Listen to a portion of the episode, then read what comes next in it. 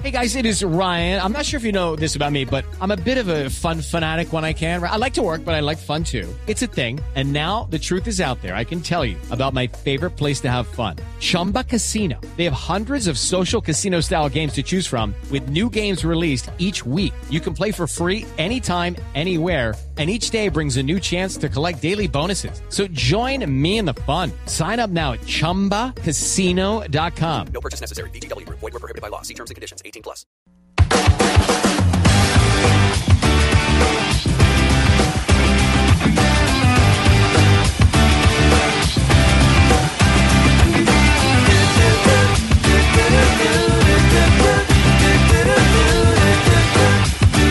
Gonzalo, y nosotros hablamos de Blockbuster en Colombia, pero usted cuando vivía en Venezuela también tenían Blockbuster y también tenían el plan de ir a alquilar las películas con la novia el fin de semana. Sí, claro, claro, claro. Blockbuster llegó a Venezuela por aquel año 1993 y en Panamá el último Blockbuster que quedaba cerró apenas hace un año y medio más o menos. Quedaba en una mm, muy importante avenida de la ciudad de Panamá. Pero sí, era un planzazo. Y tenía un olor particular, ¿no le parece? Que Blockbuster uno cuando entraba... No, si es que las tiendas tienen un olor particular. De hecho, creo que es Sí, uno de los temas, Pombo, que se gastan el tiempo eh, los diseñadores de las tiendas en qué olor va a tener la tienda. Y no solo eso, los carros, por ejemplo, cada marca de carros tiene su olor. Tiene, claro, porque además el olor está supremamente asociado a la memoria. Sí. Uno muchas veces Sí. se acuerda de cosas por el olor, más que, más que por cualquier otra cosa. Y al gusto. Es decir, al gusto y al disgusto porque la memoria genera una repulsión o una aprensión. Sobre todo, además, Camila, en las tiendas de los Estados Unidos, uno entra a un CVS, un Walgreens, a un Target y tiene un olor particular y Blockbuster no era eh, la diferencia. La alfombra azul o morada, las paredes blancas, el amarillo, la cajita por fuera de la tienda para dejar la película ahí eh, a las 11 o 12 de la noche porque Ay, ya lo que la había cerrado. O sea, toda una nostalgia sin duda alguna de la década del 90. No, pero sí, está, parecemos viejitos todos aquí con nostalgia de Blockbuster, Gonzalo. Todos. Estamos en bicentenario. Sí, recordando, recordando lo que vivíamos en, en, en las tiendas. Pero ¿qué recorrido internacional tenemos sobre Blockbuster? Fíjese bien, con la música que tenemos al fondo, que nos da la bienvenida a esta entrevista, una canción del año 1995 para adecuarnos al momento que vivió, el auge que vivió Blockbuster en Latinoamérica, yo lo voy a presentar un poco, parte de la historia de este gigante de los videoclubs, como algunos lo llamaron en su momento. Blockbuster Video. En 1985 fue fundado Blockbuster, un videoclub transformado en cadena que llegó a contar con más de 9.000 sucursales en todo el planeta. Su fundador fue David Cook. El primer blockbuster se construyó en Texas y lo interesante del tema es que el negocio parte e inicia por el conocimiento en base de datos que tenía la esposa de Cook. Pero, ¿qué diferenciaba Blockbuster de sus competidores? Pues la cantidad de títulos que tenían y el tiempo que les daba a los usuarios para ver las películas.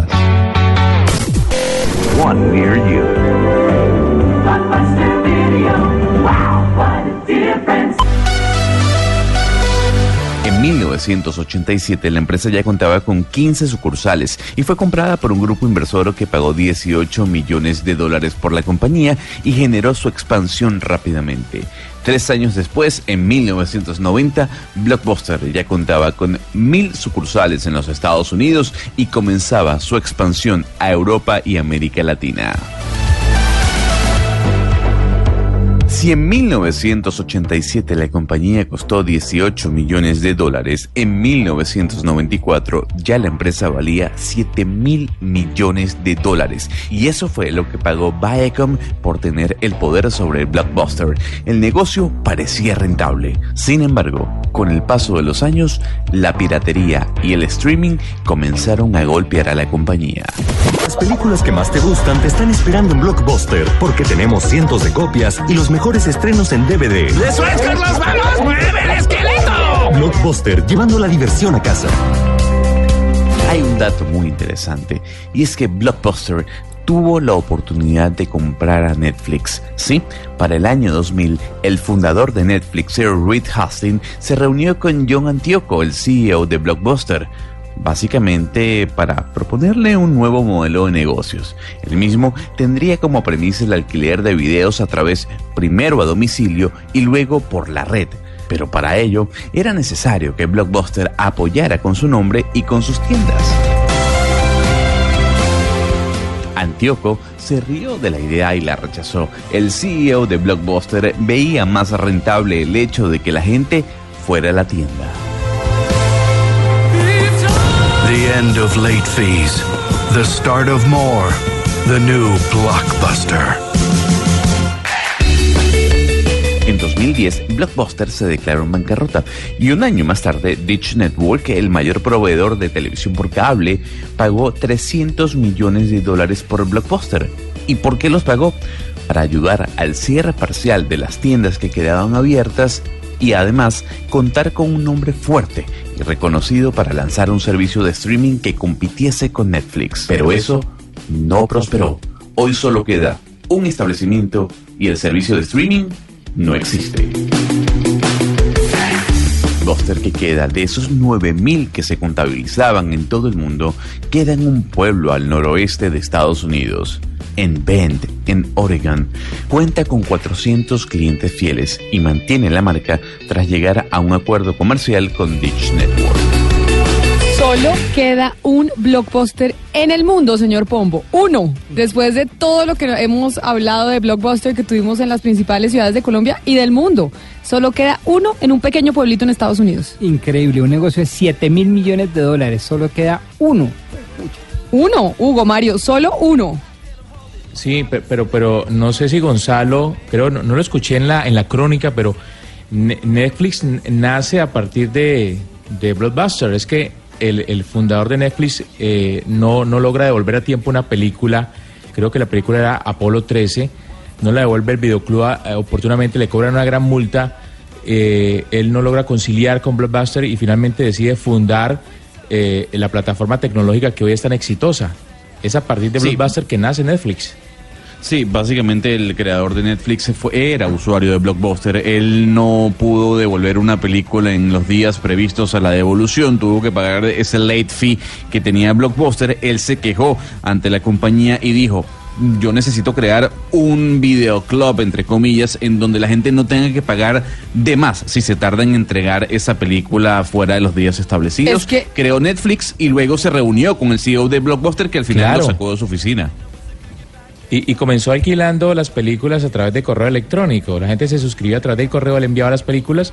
Cuando plantea este, este modelo de negocio a Blockbuster, Blockbuster se, se, se, se burlan de él, se ríen dicen que eso no va a tener ningún éxito. Y mire usted lo que pasó hoy con la plataforma Netflix. Pues, ¿cómo le parece? Lo que pasa es que todos pagamos unas multas gigantescas por devolver las películas tarde, porque uno siempre se lo olvidaba. Las alquilaba uno el fin de semana y las tenía que entregar el martes, y obviamente uno el martes ya estaba en el colegio, en la universidad, y pues ya se le olvidó, y hasta el otro fin de semana y pagaba un multo, no, no, no, no. Pero es que precisamente sobre ese último blockbuster que nos decía Gonzalo, que queda en un pueblito, en un estado de los Estados Unidos, en Bend, Oregon, nos atiende a esta hora Sandy Harding. ¿Quién es ella? La gerente general del último blockbuster que queda en funcionamiento en el mundo. Así que la vamos a saludar. Señora Harding, bienvenida a Mañanas Blue. Muchas gracias por estar con nosotros. I'm good. Thank you for having me. Bueno, ya nos dice que está muy bien, que muchas gracias por, por tenerla con, eh, con nosotros. Señora eh, Harding, le tengo que preguntar, ¿ustedes eh, cómo han hecho para mantenerse vivos y abiertos y seguir, y seguir ofreciendo esta experiencia de Blockbuster cuando tenemos Netflix y todas estas plataformas en donde podemos tener las películas mucho más baratas? We're incredibly stubborn. Um, we decided a long time ago that we were going to do everything we could to cut costs and to make sure our customer service is really good, um, make sure we have the movies our customers want, and just kind of tough through um, all the ups and downs of you know the entertainment business. Pues Camila, son increíblemente tercos, nos dice ella, aunque lo hace de una manera un poco más jocosa.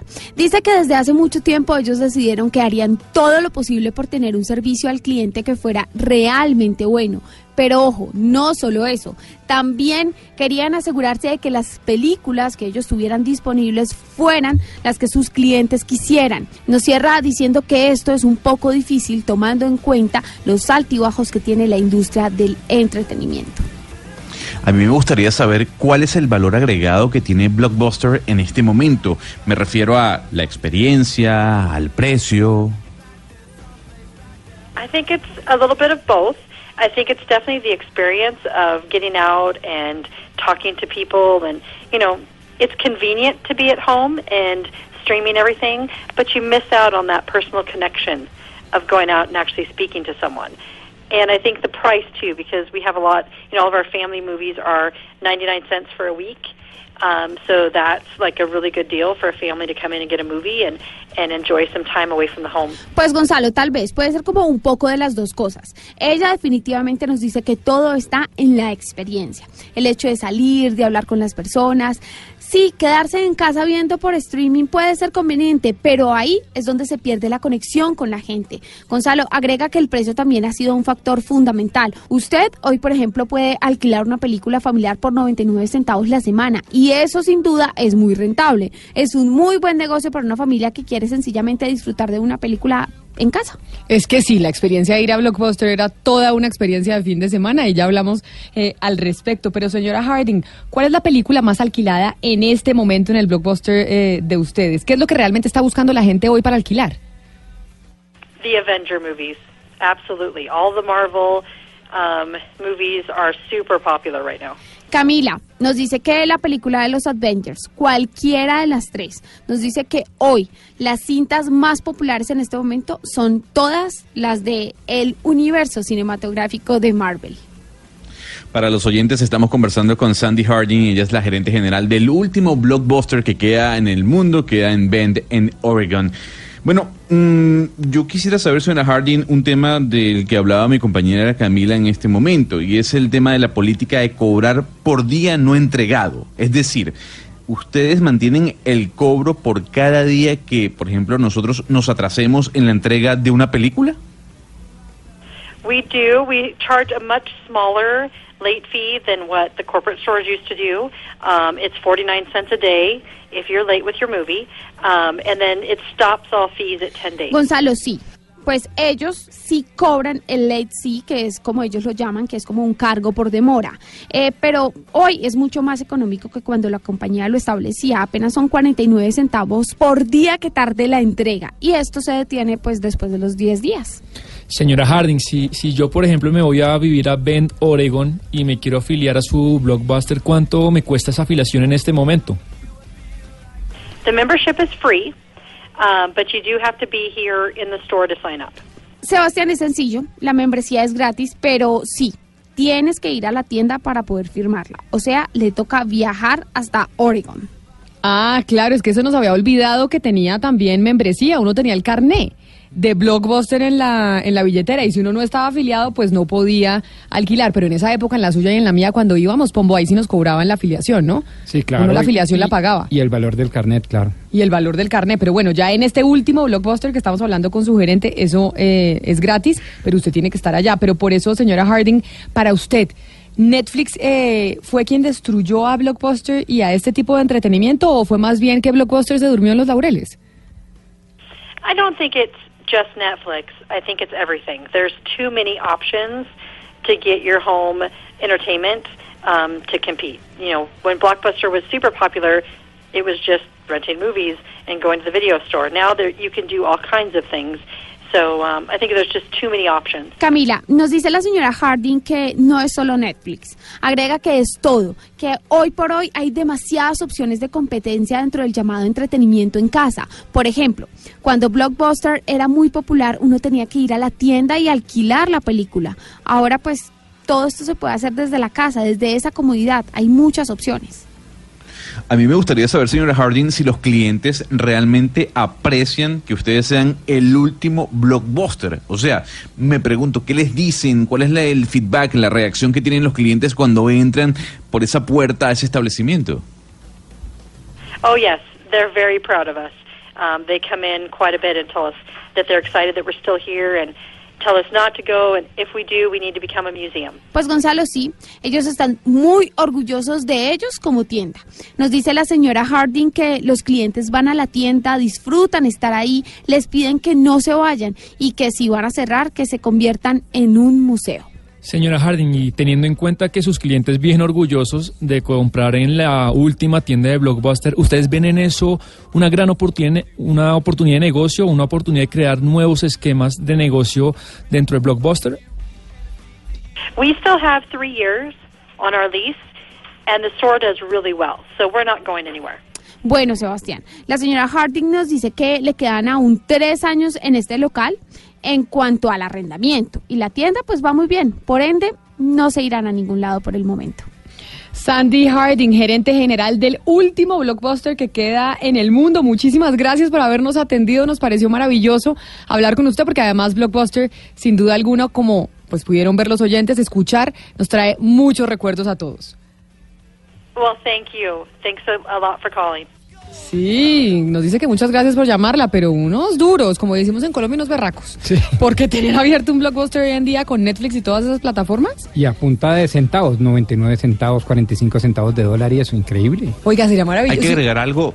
Eh, y disculpen, eh, Camila, que cuando uno lee la historia de este blockbuster nos dicen y, y uno puede observar eh, cuando ABC hizo un reportaje muy maravilloso sobre este establecimiento, es que la conexión a internet en ese pueblo, en Bend, es muy limitada, es, es muy lenta. Entonces la gente aprovecha ir a Blockbuster y alquila su película. Y no solo eso, también la señora Sandy en un reportaje que le hicieron del New York Times habló sobre quienes van a la tienda y dice que muchos turistas viajan hasta ese punto para visitar el recinto, caminar y tomarse fotos. Es un poco lo que pasa en Cuba, ¿no, Gonzalo? En donde el internet, el servicio de internet es muy malo y todavía se ve mucho en las calles la venta de, de los CDs con las películas. De los DVDs, claro, pero yo quiero decirle que el otro día eh, vi por Bogotá un sitio donde vendían también eh, las películas, en, claro que piratas, ¿no? Vi, yo dije, todavía se siguen vendiendo películas piratas. Todas las nominadas a los premios Oscar estaban eh, disponibles. Pero Ah, sí, primero en la calle antes que en cartelera. Sí. ¿Quién tiene acceso? Pues los piratas, No, Pombo. no, no, acceso a eso. ¿Quién tiene el reproductor? Es que el reproductor del CD player, eso cada día se agota más. O Sí, sea, yo en mi casa no tengo. es que eso ya no se usa. O la gente en el computador, pero sí es verdad. Usted no tiene sitio para reproducir. Es que los eh, computadores hoy en día DVD. no traen esa unidad de disco. Es ejemplo. verdad, es verdad. Entonces esa es la gran pregunta. ¿Y quién? O sea, usted la puede adquirir, pero ¿y en dónde la ve? ¿En dónde la ve? Pues hay gente que, por ejemplo, usa los PlayStations para conectarlos al televisor y utiliza el PlayStation para meter el disco que finalmente vienen todavía los juegos. Ah, ¿y se deja ver perfecto? Pues sí. Yo en mi casa no tengo, pero, pero sí, tiene razón. No le digo que no tengo ni casetera, ni VHS, ni nada, Ana Cristina. Sí, también hay unidades externas. Es decir, uno eh, compra la unidad externa para el, eh, para el DVD y se la pega al computador. Porque digamos los Mac no, no traen. Los Mac no traen. Los Mac, un día tenemos que hacer un programa de los Mac, la cantidad de cosas Sí. que nos hacen comprar, porque es que no traen Sí, nada. lo bueno y lo malo. Exacto. Pero, Pero la pero idea- hay unas la- unidades eh, externas que uno se las conecta así como una USB y se puede ver la, la película, el DVD. Pero la idea, Anita y, y Camila, era ir a Blockbuster a alquilar VHS. O sea, VHS cuando estaba en su pleno boom. Correcto. Blockbuster empezó a caer ya en el 2000, 2001, pero el VHS, la cajita blanca, o sea, esa era eh, la sensación, lo, lo bonito, el VHS. Ay, los tiempos, cómo nos vamos volviendo viejos, ¿no? 11 de la mañana, 13 minutos, vamos a hacer una pausa aquí en Mañanas Blue y regresamos para hablar de lo que podemos hacer para dejar de recibir esta cantidad de mensajes de texto invasivos que estamos recibiendo en los teléfonos que están llenos de publicidad. Recordémosle a la gente la pregunta. ¿Usted considera que es cuidadoso al momento de entregar sus datos personales? Bueno, a ver qué responsabilidad tenemos nosotros cuando recibimos esa cantidad de publicidad. 11 de la mañana, 14 minutos.